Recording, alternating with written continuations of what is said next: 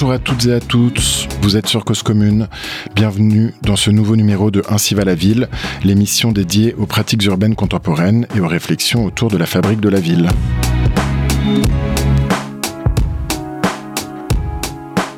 Le droit est trop humain pour prétendre à l'absolu de la ligne droite. Sinueux, capricieux, incertain, tel il nous est apparu. Dormant et s'éclipsant, changeant mais au hasard, et souvent refusant le changement attendu, imprévisible par le bon sens comme par l'absurdité. Flexible droit. Il faut, pour bien l'aimer, commencer par le mettre à nu. Sa rigueur, il ne l'avait que par affectation ou imposture. Sous une telle lumière, il n'est pas jusqu'aux grands principes du droit qui n'apparaissent comme des simples recettes empiriques, conditionnées, limitées par la nature humaine, des idées, rien de plus, et que l'on aurait tort d'ériger en idole. Le droit est droit, sans doute, mais les hommes le plient dans tous les sens, le ploient à leurs intérêts, à leur fantaisie, voire à leur sagesse. Flexible droit, droit sans rigueur, faut-il d'ailleurs s'en lamenter? Il est peut-être salutaire que le droit ne soit pas cette massue, ce sceptre que l'on voudrait qu'il fût. Ces textes est tiré de l'introduction et de la conclusion du livre de Jean Carbonnier, Flexible droit, texte pour une sociologie du droit sans rigueur, paru en 1979 à la Librairie générale de droit et de jurisprudence.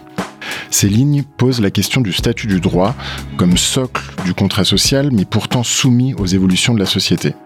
À ce titre, la ville est un des champs où l'organisation de la société souvent précède et parfois contredit le droit, qui doit alors s'adapter, à moins que des cadres ad hoc n'aient déjà été prévus, mais encore faut-il les connaître et savoir s'en servir. Pour en parler avec nous, j'ai le plaisir d'accueillir Michel René. Michel René, bonjour. Bonjour. Alors, Michel René est notaire et directrice générale de Chevreux. Elle co-dirige le pôle développement immobilier de cette grande étude notariale. Elle anime également la réflexion juridique au sein de l'étude et en dirige le comité scientifique. Membre du conseil scientifique du GRIDO ainsi que du collectif Nouvelles Urbanités, elle est maître de conférences à l'université d'Aix-Marseille. Alors, pour commencer, je voudrais vous demander de présenter rapidement aux, auditeurs de Cause Commune euh, ce, qu'est un notaire et le rôle euh, des, notaires dans la ville.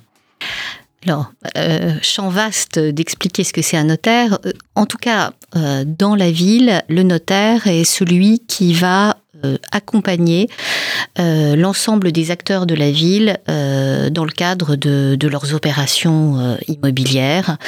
Il va accompagner les collectivités publiques, les propriétaires, les promoteurs, les investisseurs, les particuliers, les banquiers, les aménageurs, les bailleurs sociaux, enfin en tout cas tout le champ des acteurs qui vont à un moment donné acheter un bien ou avoir un droit sur un bien pour, euh, pour le transformer et euh, en faire du logement, en faire euh, des équipements publics, des bureaux, des commerces, enfin tout ce qui fait la ville. Alors, vous, vous avez l'habitude de dire chez Chevreux que les notaires sont des architectes du droit. Qu'est-ce que ça veut dire? On considère que, en fait, nous, dans, dans le cadre de l'exercice de notre métier, on se doit de faire deux choses. On se doit d'appliquer la règle, on se doit de la respecter, mais on se doit aussi d'être euh, créatif avec cette règle, c'est-à-dire euh, arriver euh, à inventer, arriver à répondre aux besoins de la société. Et donc, on essaye d'appliquer la règle avec créativité. Alors aujourd'hui, comme, enfin, j'imagine comme toujours dans, l'histoire, mais on, assiste, on a assisté récemment à quelques grandes évolutions euh, législatives euh, au niveau du, droit de l'urbanisme. De votre point de vue, qu'est-ce qui change en ce moment dans le dans le droit de l'urbanisme?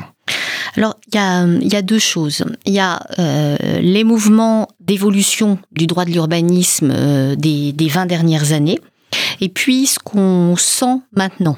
Euh, donc, euh, si on revient sur les, mouvements qui ont fait évoluer le droit d'urbanisme dans les 20 dernières années, c'est surtout euh, le fait que on est passé d'un urbanisme qui était un urbanisme finalement du contenu, qui avait vocation à réglementer l'architecture, les modalités de, construction d'un bien, son gabarit, son implantation, à un urbanisme pour moi du, du contenu et du contenant.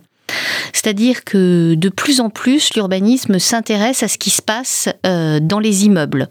Euh, et donc, euh, donc l'urbanisme est devenu vraiment un, droit qui gère toute une série de politiques publiques importantes, tout ce qui va être celle relatif aux différents politiques liées à l'éducation, au, au, sanitaire et social, à tout ce qui va relever des équipements publics, mais un urbanisme aussi qui va traiter beaucoup, beaucoup de logements et de logements, de logements social et voire maintenant de logements intermédiaires. Et puis qui va euh, protéger le commerce de proximité, qui va euh, développer et traiter des questions de logistique, etc., etc. Donc euh, vraiment un urbanisme qui est un urbanisme du contenant. Et puis aujourd'hui, ce qu'on voit de manière assez, assez massive, c'est que l'urbanisme en plus de, gérer ces questions-là, a deux fonctions de plus en plus prégnantes qu'on voit dans le cadre de nos opérations, quand on le voit, qu'on voit dans les cadres des réflexions, dans les PLU, dans les opérations d'aménagement. Ça va être de traiter de la question du changement climatique et là, on le sentait euh, depuis, depuis un certain nombre d'années, mais on voit que là, on est vraiment pris en plein fouet sur ce sujet. Et aussi la question des évolutions euh, sociales. Et, là aussi, encore plus euh, sur la question du, logement et de l'accès au logement pour tous. on voit que le, droit de l'urbanisme est devenu vraiment un droit clé en la matière. Et, et là, avec une difficulté, c'est que le droit euh, n'est pas encore allé assez vite euh, de, toutes ces, de toutes ces évolutions et de ces besoins sociétaux. Alors la première euh, grande modification que vous voyez, c'est celle liée au changement climatique. Euh, il y a eu récemment une loi qui instaure euh, le ZAN, donc zéro artificialisation nette, c'est-à-dire l'interdiction pour les collectivités d'artificialiser des terres si elles ne compensent pas ces artificialisations par de la remise, en, de la renaturation en quelque sorte de certaines terres. Est-ce que ça, on a l'impression que ça change complètement le, paradigme entier de la manière de faire la ville. C'est quand même très fort comme loi. Alors c'est très fort et d'ailleurs on, a vu euh, tous les, euh, on va dire toutes les réactions hein, vis-à-vis de, cette loi et de, son décret d'application. D'ailleurs, euh, tout va être remis sur le métier. Hein. Le gouvernement l'a annoncé, les sénateurs l'ont demandé, les élus locaux l'ont demandé. Après, cette idée qu'il faut plus faire de l'extension urbaine, mais qu'il faut refaire la ville sur elle-même, euh, c'est quand même quelque chose qui est dans le débat euh, juridique depuis extrêmement longtemps c'est la loi SRU. Hein. La loi SRU dit ça. Euh, la loi SRU, c'est 2000, je crois. Oui, 13 décembre 2000. Hein, donc qui, parle de, densification, de fin de l'extension urbaine, qui en fait avait mis fin aux fameuses zones NB des postes. Vous savez, les zones NB, c'était, euh, on va dire, euh, la densification, enfin, la, construction euh, en extension urbaine et de manière, on va dire pas dense, mais un peu parsemée sur sur le territoire. Donc, on a on a déjà il y a 20 ans ce, ce discours. Alors, c'est vrai qu'on a continué à faire de l'extension urbaine, continué à utiliser, on va dire les terrains, les terrains agricoles ou les terrains naturel, mais il y avait toujours quand même cette idée qui existait du fait qu'il fallait mieux faire euh, la ville sur la ville que, densifier. Après, euh, la loi climat l'a redit, l'a redit encore de manière euh, forte. et donc, donc, je pense que c'est important euh, c'est important, étant ici précisé que ce qu'il y a d'intéressant dans le cadre de la loi climat, c'est qu'elle a donné un certain nombre d'outils pour faciliter le fait de faire la ville sur la ville, et notamment avec tout un certain nombre de dispositifs euh, pour faciliter la densification des friches, par exemple. Mais je pense qu'on n'est qu'au début d'une histoire. Et notamment euh, la loi climat ne traite en aucune manière de toutes les problématiques liées à la transformation de l'existant. Et aujourd'hui, on est quand même encore sur un droit de l'urbanisme qui est un droit de la construction plus qu'un droit de la transformation. Et donc là, je pense qu'il faut qu'on fasse cette mue tous ensemble. Alors, cette mue, donc la transformation de l'existence, ça passe par euh, imaginer une évolutivité ou une réversibilité des bâtiments. Euh, et, ça, j'imagine qu'en en termes de, droit, ça doit, ça, ça ouvre euh, un, nombre considérable de, de questions. Oui. Comment est-ce que le, les professionnels de l'immobilier et les, juristes avec qui ils travaillent s'adaptent à ces, nouveaux enjeux qui sont des enjeux sociétaux, mais qu'il faut traduire dans le droit? Je dis toujours que euh, il y a des sur la question de la réversibilité, de la mutabilité. En fait, il y a des choses qui relèvent euh, de la responsabilité des professionnels et il y a des choses qui relèvent de la responsabilité du législateur. Sur la responsabilité des professionnels, euh, notamment des notaires qui établissent des servitudes, qui établissent des règlements de copropriété, des états descriptifs de division en volume, les professionnels doivent arrêter de penser comme ils ont pensé pendant, euh, pendant des, euh, des années et des années, voire enfin des dizaines d'années et des dizaines d'années, à savoir que en fait, euh, quand on construisait, quand on mettait une activité donnée dans un immeuble, c'était un peu pour l'éternité. Et donc, euh, pendant des années, on a fait des règlements de copropriété où on a figé les destinations. Euh, on a fait des servitudes euh, où on a créé des impossibilités de construire pendant des années. Et en fait, on se rend compte aujourd'hui que ce qu'on a écrit a figé la ville sur un certain nombre de sujets, sur le sujet des destinations ou sur le sujet de, euh, de, de, la construction. Euh, notamment, euh, prenons le cas de Paris. Dans Paris, il y a certains endroits où on ne peut pas construire, c'est non edificendi, parce que quand on a bâti des opérations dans les années 60-70, on l'a bâti sur la base de servitudes non edificendi, c'est-à-dire des servitudes sur lesquelles on empêchait de construire le, celui qui, qui construisait. Et aujourd'hui, quand on veut, on veut faire évoluer la ville, on ne peut pas. Parce qu'on a euh, mis en place des servitudes, et ces servitudes, en fait, on ne peut plus les supprimer, sauf à recueillir l'accord de tout le monde. Ce qui est, quand on est euh, face à une multitude de propriétaires, quasiment impossible. Et donc, donc on voit bien que euh, il en va de la responsabilité des professionnels de penser les documents qu'ils établissent avec cette, euh, cette idée de mutabilité et de réversibilité. Et donc il y a une vraie responsabilité euh, de chacun d'entre nous sur ces sujets-là de bâtir un règlement de copropriété aujourd'hui qui permette euh, de passer de l'un à l'autre, de bureau à logement, mais de logement à bureau, tout en faisant attention à une chose, c'est que pour moi, euh, réversibilité ne veut pas dire euh, on a le droit de tout faire. C'est-à-dire que la réversibilité doit se faire dans, le respect euh, des, euh, des habitants, euh, dans le respect de la ville et dans le respect d'un certain nombre de politiques publiques assez fondamentales. Donc là aussi, il faut faire très attention à, à ces sujets-là. Donc ça, c'est la responsabilité des professionnels. Et puis à côté de la responsabilité des professionnels, il y a bien sûr le législateur. Et là, aujourd'hui, on a un droit de l'urbanisme qui euh, dans ces documents d'urbanisme permet la réversibilité si les auteurs des PLU le souhaitent. C'est-à-dire que dans un PLU, c'est pas compliqué euh, de permettre l'évolutivité des bâtiments. En revanche, aujourd'hui, la réversibilité est quelque chose qui n'existe pas ou qui existe que de manière très ponctuelle en ce qui concerne les autorisations d'urbanisme dans le code de l'urbanisme, on ne peut pas avoir euh, un permis de construire qui euh, vous autorise de manière euh, finalement indifférente de faire tel ou tel type de destination. Vous devez remplir une destination donnée. Alors après, il y a eu des expérimentations dans le cadre du permis d'innover de, de la loi CAPS qui a été mis en place à Bordeaux. Mais c'est une expérimentation et c'est euh, dans une opération d'intérêt national avec un établissement public d'aménagement. Vous pouvez nous peut-être nous dire en deux mots en quoi consistait cette euh, expérimentation Je crois que c'est Canal Architecture. Oui, c'est ça. Vous avez aussi travaillé euh, dessus. oui, j'ai enfin l'étude a, travaillé a travaillé dessus, puis j'ai beaucoup travaillé avec Canal Architecture sur les questions de, de, de réversibilité. Eh bien, en fait, c'est un permis de construire qui avait en fait deux, deux destinations, c'est-à-dire que sur l'imprimé, en fait, ont été cochées deux destinations bureaux et logements. Et en fait, ça permet, en fonction de, la commercialisation, en fonction de ce qui va se passer, d'affecter le bâtiment soit du logement, soit du bureau, et ça, finalement, pendant toute sa vie, sans avoir à redemander une autorisation donnée.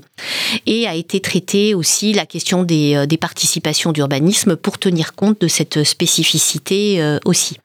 Oui, parce qu'au-delà de, de l'usage des bâtiments qui, effectivement, dans ce, dans ce cas, pourra mieux s'adapter aux, besoins spécifiques du territoire à un moment donné, et, Mhm. qui prend justement, c'est tout l'intérêt de cette opération, en compte le fait que, le, que les besoins peuvent changer, il y a aussi euh, des, des aspects économiques qui sont très importants dans toutes les opérations et qui peuvent euh, changer du, du tout au tout l'équilibre d'une opération. Alors comment est-ce qu'on fait pour instaurer une flexibilité même euh, fiscale dans le, dans le temps Il y a, une, nouvelle déclaration qui est établie à chaque fois que le bâtiment change de destination Euh, alors sur la question du droit de l'urbanisme, la, la chose ne se, ne se règle, euh, enfin se règle un point un moment, euh, au moment de, de la première, de la première affectation, et en fait le paiement de la taxe ne se fait qu'à ce moment-là.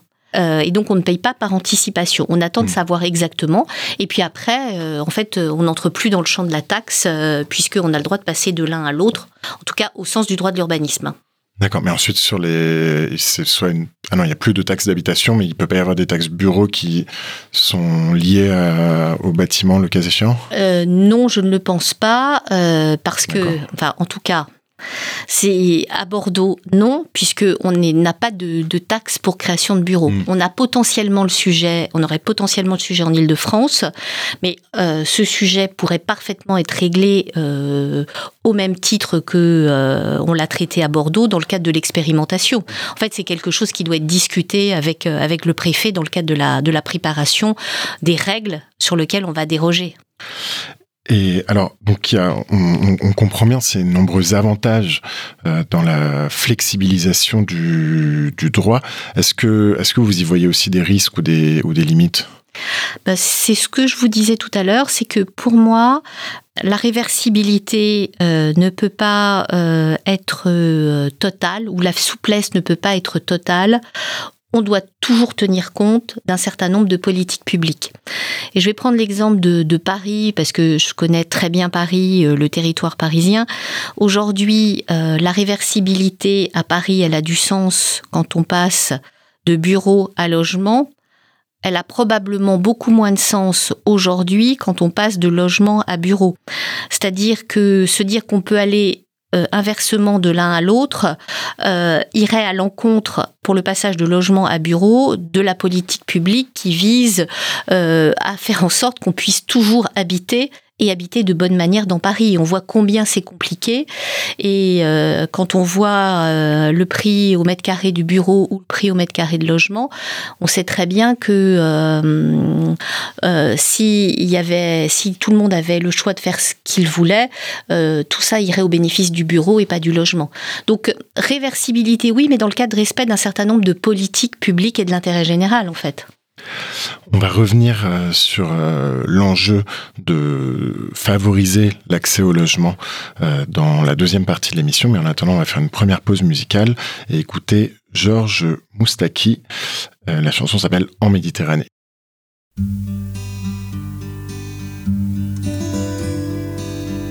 Dans ce bassin où jouent des enfants aux yeux noirs, il y a trois continents et des siècles d'histoire, des prophètes des dieux, le Messie en personne. Il y a un bel été qui ne craint pas l'automne en Méditerranée.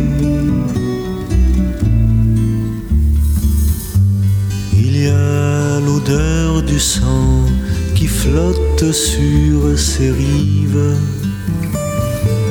et des pays meurtris comme autant de plaies vives. Des îles barbelées, des murs qui emprisonnent.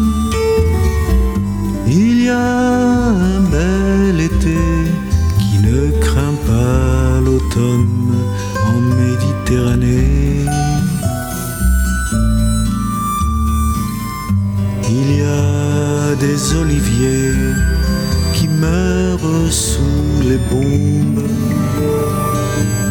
Là où est à apparut la première colombe.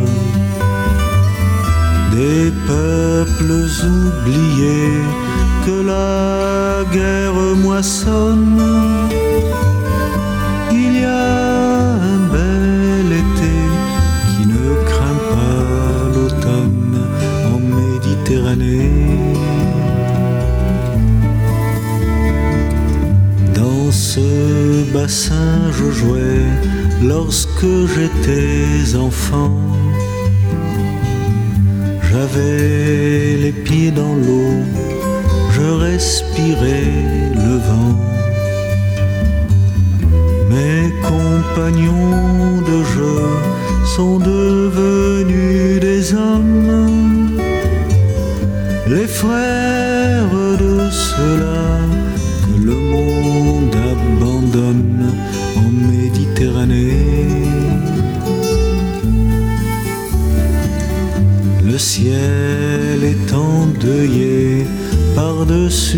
l'acropole.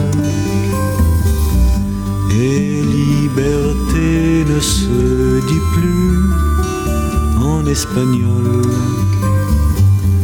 On peut toujours rêver d'Athènes et Barcelone. Il reste un bel été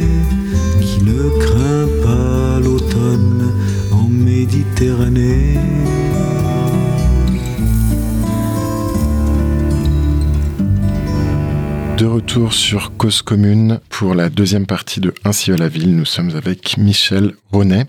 Alors, on parlait juste avant la pause du logement et euh, il se trouve que le, logement a subi, enfin, a, connu euh, récemment un certain nombre d'évolutions législatives.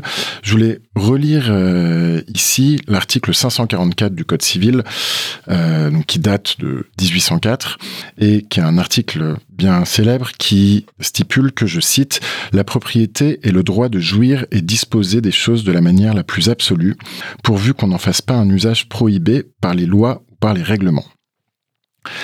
Fin de citation. Alors, euh, dans le livre de Jean Carbonnier, Flexible droit, euh, que je citais en introduction, euh, un peu plus loin, il écrit, je cite, Accaparé par le brillant de l'article 544, nous avons cru que les attributs de la propriété étaient les seuls dignes de notre philosophie, et nous avons négligé les modes d'acquérir, notés dans leur technicité apparente un autre endroit du Code, article 711 et suivant, et d'en voir la terrible réalité sociale dont ils sont chargés. Le résultat est que nous ne saisissons jamais dans nos raisonnements que la propriété acquise, une tranche de propriété, abstraite de son commencement, insouciante de sa fin. Et donc l'article 711 euh, et suivant euh, du Code civil, donc euh, notamment l'article 714 promulgué en 1803, donc au même moment, dit que il est des choses qui n'appartiennent à personne et dont l'usage est commun à tous, des lois de police règlent la manière d'en jouir. Donc ça, c'est un des exemples de ces articles qui viennent un petit peu, euh, pas minorer, mais adapter le principe fondamental de, de la propriété privée. Et donc, je me demandais, du coup, Michel, en ce moment, on est dans un contexte de densification des villes, de raréfaction des ressources, et donc le Code civil semble nous offrir des moyens de sortir un peu de la, dichotomie euh, symbolique entre propriétaires et euh, locataire qui régit aujourd'hui les rapports des Français à leur logement. Alors, quels sont pour vous les, les enjeux euh, de, de, cette, euh, de cette mutualisation possible des, des aménités, donc d'une ouverture du droit de propriété à autre chose que posséder ou ne pas posséder? Alors, en fait, je pense qu'on parle de deux sujets qui, euh, qui me paraissent un peu, euh, un peu différents et qui tous les deux, euh, en fait, percutent la question du, du, droit de propriété.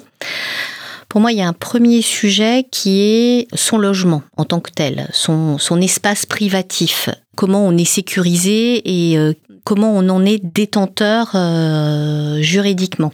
Donc ça, c'est pour moi un premier sujet. Puis après, il y a un Deuxième sujet sur la question du, droit de propriété, euh, qui est tout ce qui euh, ne relève pas de, mon espace privatif. Euh, toute la question qui se pose, c'est est-ce que aujourd'hui, au regard d'un certain nombre d'enjeux climatiques et sociaux, il ne faut pas voir comment on peut le partager?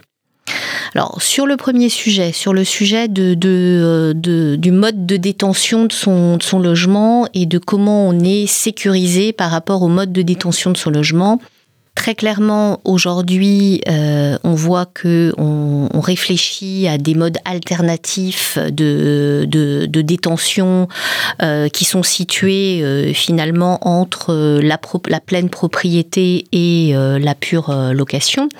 Et notamment, on va dire qu'aujourd'hui se développe de manière assez massive le BRS, hein, le bail réel euh, solidaire, qui est euh, finalement un mode de détention tout à fait original, mais qui a donné lieu à une loi c'est-à-dire que le Code civil ne permettait pas de faire le BRS. Euh, donc le BRS, c'est euh, c'est un droit euh, réel, c'est-à-dire on n'est pas propriétaire du sol, on est uniquement propriétaire, détenteur de son droit de jouissance. c'est un droit qui ne peut pas être mis en cause. c'est un droit qu'on peut céder, c'est un droit qu'on peut transmettre. c'est un droit réel qui, qui est rechargeable, c'est-à-dire en fait il ne s'arrête pas à la différence de ce qui existait euh, précédemment dans le cadre des droits réels. Donc c'est quelque chose de très intéressant, de tout à fait original et qui euh, euh, donc aujourd'hui se développe. Alors on n'a pas encore de retour de l'outil et de voir euh, comment tout ça va se passer. Parce qu'en fait euh, aujourd'hui les, les, opérations sont en train de se monter les, euh, les biens sont en train de se vendre mais on est au début d'une histoire. Mais on voit bien que aujourd'hui on est en train d'évoluer sur une pluralité de possibilités quant à la détention d'un bien. Donc ça, c'est, je pense, très intéressant et c'est vraiment une évolution par rapport à même il y a dix ans. Hein, euh, où euh, on va dire que la question de la non-propriété ou de mode alternatif était vraiment quelque chose de, euh, de très dérogatoire. On pense, enfin je pense que ça va devenir un des modèles possibles. Et puis, à côté de cette question de la détention du, logement, se pose la question de, euh, on va dire, tout ce qui est en dehors de, euh, du pur espace privatif, c'est-à-dire de ce qu'on va appeler euh, les communs, ce qu'on va appeler ce qui est nécessaire à tous pour vivre bien dans une ville dense.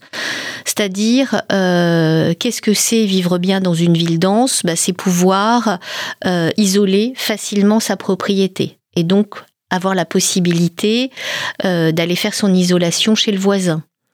C'est la possibilité aussi de pouvoir faire en sorte que les eaux pluviales puissent être évacuées chez le voisin sans problème.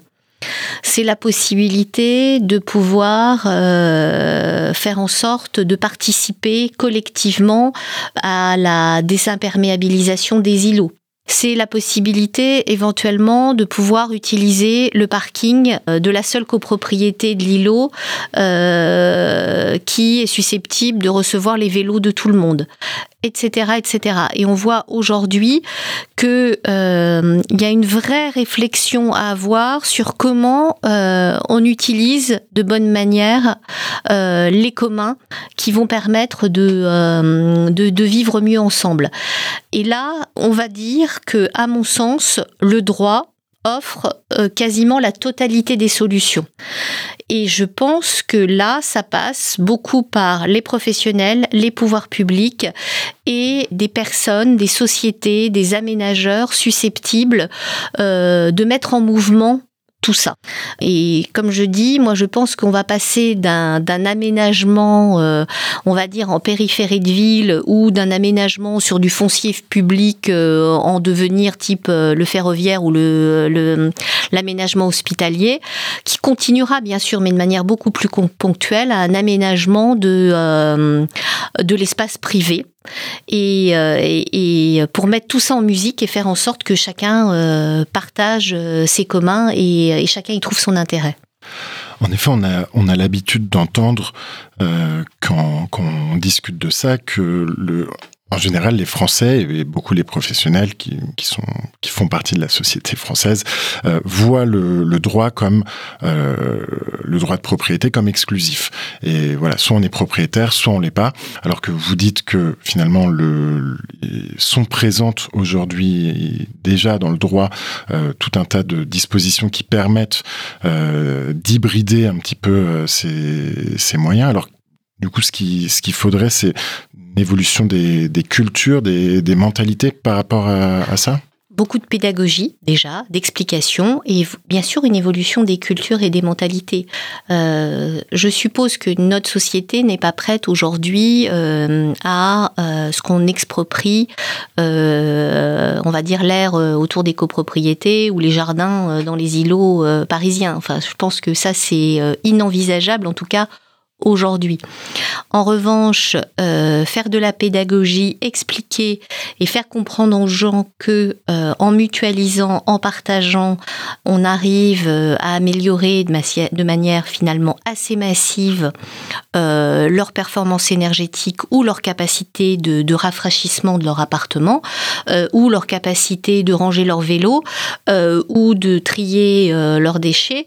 je pense que ça change beaucoup de choses. Alors on sent on sent des petites, euh, des petites évolutions sur ces questions-là, mais je pense qu'il faut qu'on qu travaille assez massivement euh, sur tout ça. Et il faut qu'on arrête euh, d'avoir cette idée que dès qu'il y a une copropriété, on a le sentiment qu'on ne peut rien faire. Je suis persuadée que non. Mais je suis une grande optimiste. Hein. Mais il, il en faut de l'optimisme, je crois. Le, par exemple, le droit d'expropriation ou le droit même de, de préemption, euh, ça paraît des, des outils euh, extrêmement forts qui viennent euh, contre, enfin qui contreviennent au principe un peu sacro-saint de, de la propriété, donc de, de l'article 544 du, du Code civil.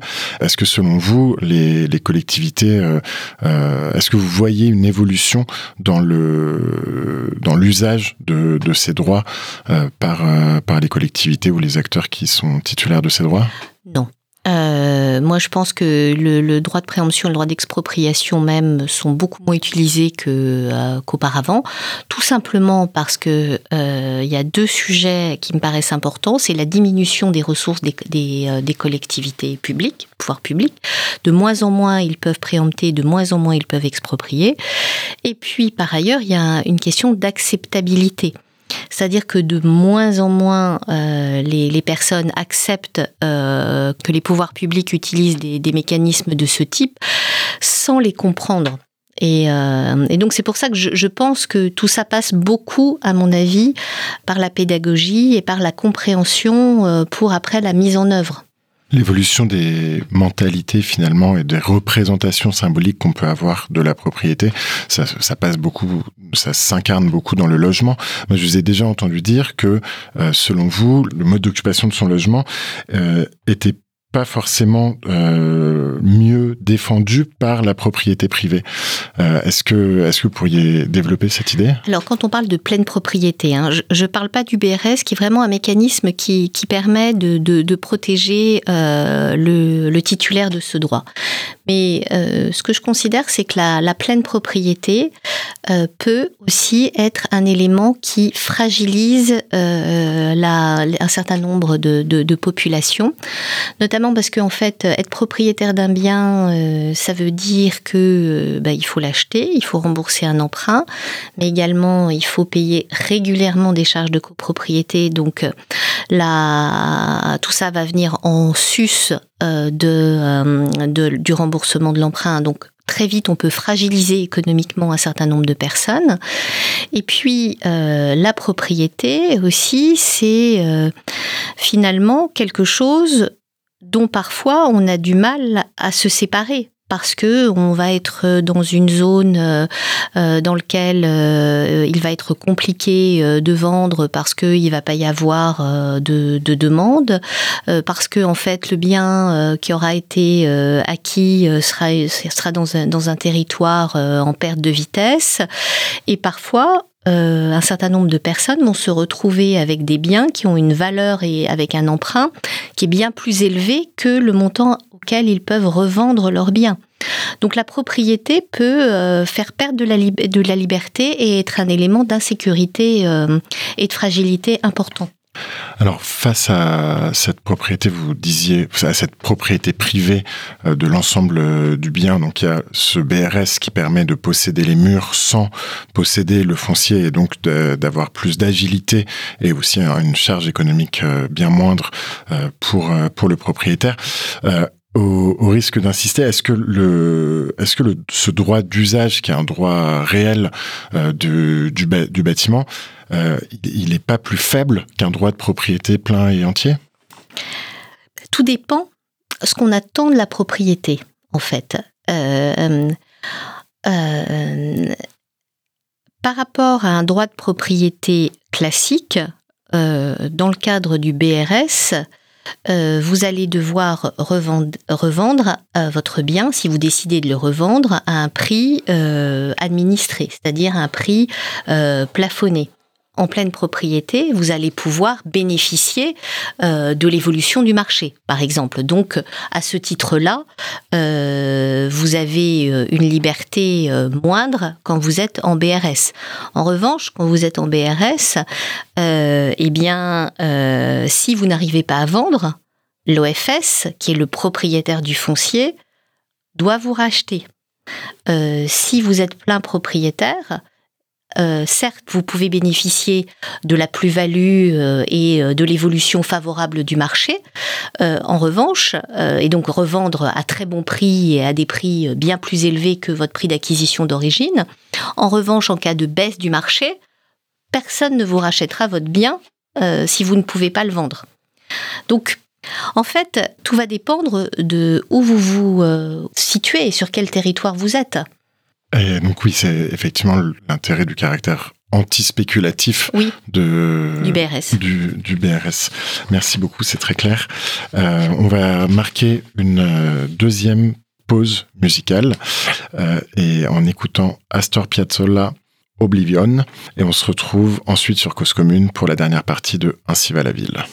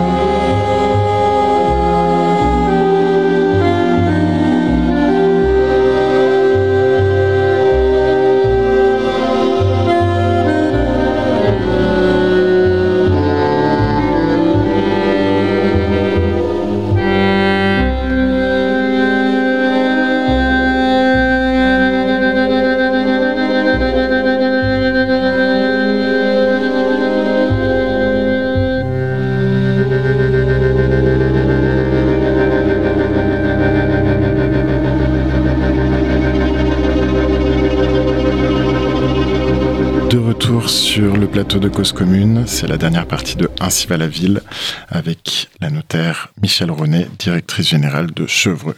Avant la pause, euh, vous expliquiez qu'il est possible de finalement euh, limiter euh, et qu'il est peut-être souhaitable de limiter certains usages du droit de propriété pour euh, finalement mieux profiter des communs et mieux profiter de, la ville dense, mais que ça suppose de convaincre euh, les gens davantage que de, changer la loi, puisque les, dispositifs législatifs existent déjà.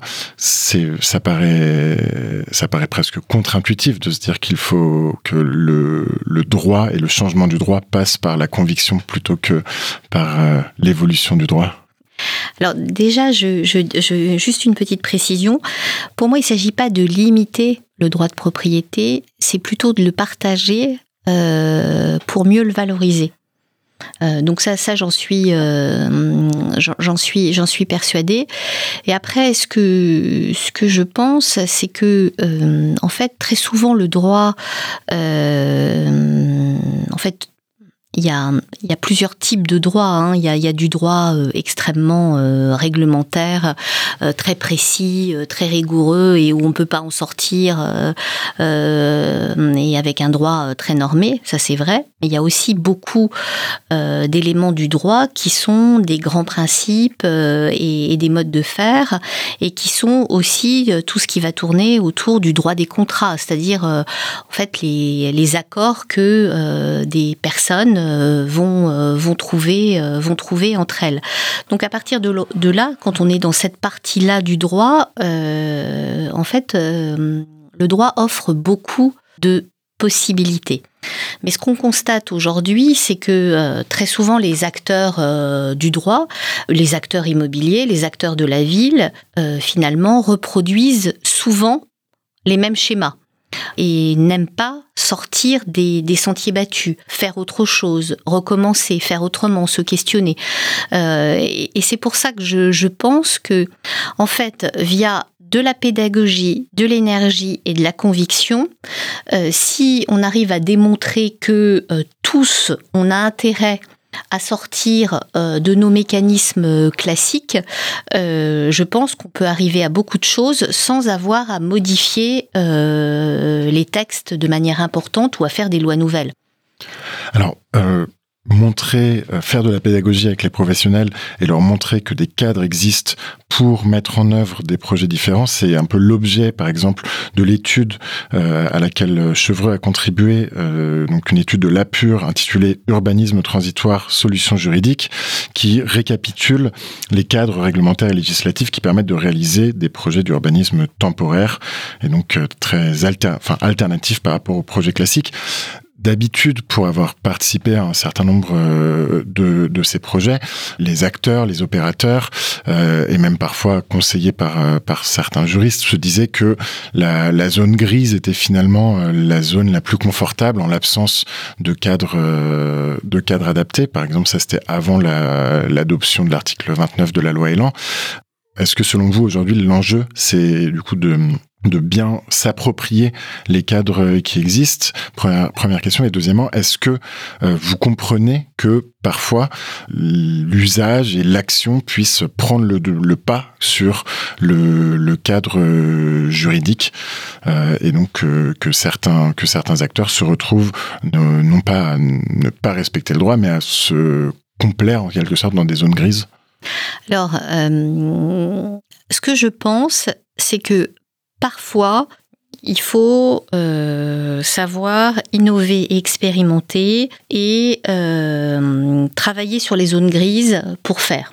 Ça, j'en suis persuadée et euh, l'urbanisme transitoire en est en est un exemple. C'est quand même, on va dire, une évolution profonde du mode de faire de la ville, l'urbanisme transitoire, temporaire, parce que en fait, il permet de passer progressivement à des transformations d'usage. Il permet de, sentir euh, comment euh, finalement euh, un quartier, un secteur peut ou doit se transformer pour répondre aux besoins de la ville. Donc moi, je trouve que c'est un, un moment, euh, la mise en place de, ce, de cet urbanisme temporaire il y a à peu près une dizaine, une dizaine, une quinzaine d'années, euh, est un moment phare et très très important dans la ville.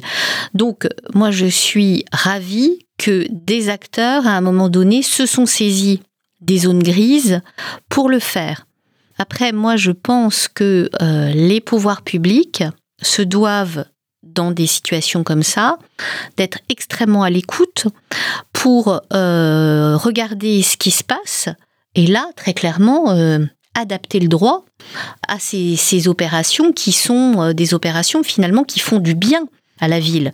Et, et c'est pas euh, j'ai pas l'impression d'avoir euh, un jugement euh, à la, à la enfin d'avoir un jugement euh, euh, subjectif par rapport à ça. Je pense que très clairement ces, ces, ces éléments d'expérimentation pour la ville sont extrêmement intéressants. Et donc là euh, pour moi maintenant il est fondamental que le législateur se saisisse euh, des éléments euh, d'amélioration nécessaires pour éviter qu'on passe son temps euh, à chaque fois à réfléchir de où on est dans la bonne zone grise ou où on est dans la zone qui devient gris foncé. Mmh. Donc, donc je pense que ça c'est important. Mais ça, finalement, c'est assez facile parce que, euh, alors, c'est assez facile. Euh, c'est assez facile quand on regarde de loin, parce que les opérateurs qui ont fait ça, ils ont beaucoup souffert, ils ont beaucoup oui, argumenté, ça, etc. Ils, ils, prennent aussi des gros risques oui, bien en sûr. se plaçant dans ces zones euh, grises, mais euh, bien sûr. avec le, parfois l'assentiment des, de leurs partenaires, mais en, en, prenant un certain nombre de risques. Non, non, mais tout à fait. Mais en fait, il y a, en fait, le l'intérêt est tellement majeur pour la ville que euh, le sujet a, à mon sens, très vite été partagé. Euh, mais je pense que le législateur maintenant euh, doit y aller, euh, doit, doit réformer, trouver la bonne autorisation qui va bien en matière d'urbanisme. On ne met pas un an à avoir une autorisation pour des choses qui doivent être mises immédiatement, qu'on traite des questions de sécurité, d'assurance, etc. Maintenant, il faut y aller, ça marche. Alors, euh, en 2003, le législateur a instauré euh, dans la réforme constitutionnelle euh, le droit donc constitutionnel d'expérimentation pour les collectivités. Est-ce que vous pensez que ce droit est suffisamment utilisé par les collectivités et comment, si c'est le cas, elles pourraient l'utiliser davantage? Moi, je pense que le droit d'expérimenter est quelque chose d'extrêmement intéressant, d'extrêmement important. Euh, la difficulté, c'est que les collectivités publiques ne s'en saisissent pas autant qu'elles le devraient. Après, la, la difficulté aujourd'hui des collectivités publiques, c'est les moyens qu'elles ont pour porter euh, ces sujets-là. C'est-à-dire moyens financiers, mais aussi moyens humains il faut quand même bien voir une chose, c'est que depuis une vingtaine d'années, euh, la maîtrise d'ouvrage public s'est plutôt déshabillée que euh, habillée. Et donc, une expérimentation pour qu'elle soit, euh, on va dire, mise en place de bonne manière doit être très suivie pour être en, mesure de l'évaluer, euh, de la rectifier quand c'est nécessaire, etc. Et c'est ça, à mon sens, aujourd'hui la difficulté. Mais c'est clair que l'expérimentation dans le monde dans lequel on vit est quelque chose d'extrêmement utile, important. Euh, voilà. Souvent, j'ai l'impression que ce qui empêche freine les, acteurs à expérimenter, c'est une sorte de défiance entre les différentes parties. Euh, C'est-à-dire que justement, lorsque euh, la, ville est, régie à la fois donc par le droit de l'urbanisme, mais aussi beaucoup par le, droit privé, le droit des contrats, etc. Souvent, on, a, on a l'impression que les, différentes parties d'un contrat sont quasiment ennemies, alors que le contrat est précisément là pour les faire collaborer. Euh, Est-ce que vous partagez cette, cette impression qu'il y a peut-être trop de défiance entre les acteurs dans la ville et que il s'agit finalement d'une représentation juridique à qui sera la faute euh, qui peut-être mériterait d'être d'être nuancée ou d'être mieux partagée pour, euh, pour avancer là-dessus Alors, moi je pense que sur ces sujets-là, vous avez, vous avez raison, il y a encore euh, de la défiance. Mais euh, entre le moment où j'ai commencé à travailler et aujourd'hui, les choses ont progressé. C'est-à-dire que de plus en plus, euh, on va dire que les personnes publiques et les personnes privées travaillent ensemble et ont appris à travailler ensemble. Alors, pour, pour plein de raisons, parce que euh, en fait, les collectivités publiques ont compris que sans les personnes privées, elles n'y arriveraient plus et les personnes privées parce que euh, aujourd'hui euh, ils ont bien compris que la dimension économique ne pouvait pas être la seule dimension euh, régissant une entreprise. Pour attirer des jeunes pour pour avoir une image aussi. Et donc en fait on a une vraie évolution des choses. Et d'ailleurs ce qu'il y a de très intéressant c'est que il y a encore 25 ans les personnes faisaient des carrières soit dans la fonction publique, euh, soit dans le privé. Aujourd'hui, il y a une vraie porosité des, euh, des, acteurs. Euh, ils passent de l'un à l'autre assez facilement. Donc, je ne dis pas qu'aujourd'hui tout va bien dans le meilleur des mondes, mais on a beaucoup beaucoup évolué sur ces questions-là, et je pense que plus le temps va passer, plus euh, ces questions-là vont se traiter euh, de, de, mieux en mieux. Et de toute façon, moi, ce que je pense, c'est que on fera de la meilleure manière possible la ville que si on passe vraiment d'un monde de la défiance à un monde de la confiance. Merci beaucoup, Michel René. Ce sera le mot de la fin. Ainsi va la ville, c'est fini pour aujourd'hui. Nous retrouverons bientôt pour un nouvel épisode sur Cause Commune, 93.1 FM et en DAB+, à Paris, ainsi qu'en podcast ou sur l'application Cause Commune. Cette émission a été réalisée avec le soutien de la Preuve par 7.